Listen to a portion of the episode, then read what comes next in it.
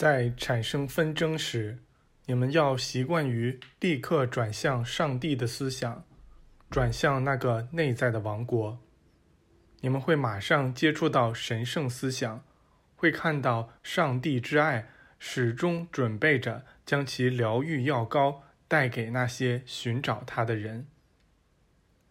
耶稣如今的目标是从人类意识中消除罪恶的力量及其后果的真实性。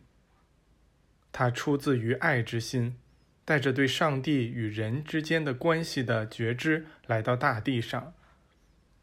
他坦率而又勇敢地承认，精神是唯一的力量。他宣告，上帝的法则是至高无上的。他教导人们在一切生活行为中运用上帝的法则。他知道这会把软弱无力的人们转化为光芒四射的存有。他由此而宣告，人有权获得完美的健康。并宣告上帝的王国将出现在大地上。然后，贾斯特沉默了下来。第十一章：远古灵性文明的影像再现。太阳消失在了地平线下，整个天空在美丽的暮色中闪耀着光芒，预示着一个宁静的夜晚即将到来。这是十天来头一个既没有大风也没有暴风的夜晚。我们怀着惊讶与敬意凝望铺展开来的壮丽色彩，在戈壁沙漠，宁静时分的落日景象能把人带入梦幻之境，使人忘记一切。那些色彩不仅辐射出去并闪闪发亮，而且还化作巨大的光柱投射到各个地方。仿佛有一只只看不见的手在操纵巨型彩色探照灯。有时，这些无形的手似乎要展示出整个光谱，再加上一系列由不同颜色调和成的微妙色调。一大束白光出现了，紧接着一大束紫光斜着显现出来。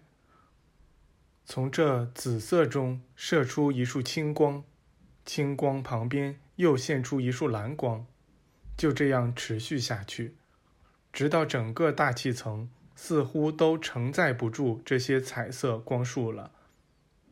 这些光束混合在一起，融入那一大束白光中，稳定了下来。随后又有一些新的彩色光呈扇形冲向各个方向。它们渐渐融合成一团金光，使波浪般起伏的座座沙丘看起来像一片涌动着融化的金浪的海洋。目睹了这样一番落日景象后，我们再也不奇怪为什么戈壁被称作熔金之地了。这持续了十多分钟的景象，消失在一片带有蓝色、黄色、绿色。和灰色花纹的雾中，这雾从天而降，犹如一件夜之衣。最后，黑暗骤然来临，其速度之快，令我们很多人都吃了一惊，心想：怎么这么快天就黑了？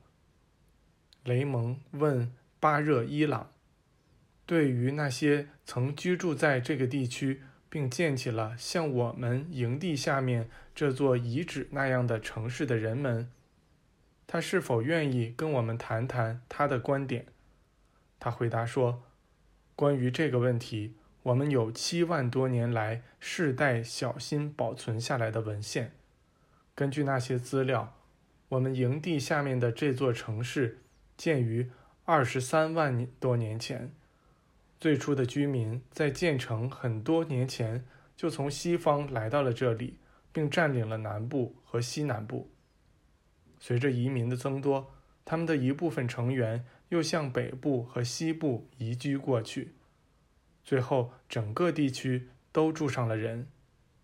在培育出多产的果园并播种了土地之后，这些移民准备建造城市。最初那些城市并不大，但若干年后，这里的移民觉得聚集在一些中心地区，便于更紧密的合作，以从事艺术和科学活动。他们在那些地方建起了庙宇，但并不是用来崇拜神灵的，因为他们在自己日常生活中就不断敬拜神灵。他们的生命始终都奉献给那生命的伟大起因。只要这样的与神合作持续下去，他们就绝不会缺少生命。在那个时期，看到年纪有好几千岁的男人和女人，是极为平常的事。事实上，他们根本不会死，他们从一个成就走向另一个成就，走向生命与现实的更高阶段。他们承认生命的真正源头，而生命也因此以持续不断的丰盛之流，把自己无尽的宝藏慷慨地给予他们。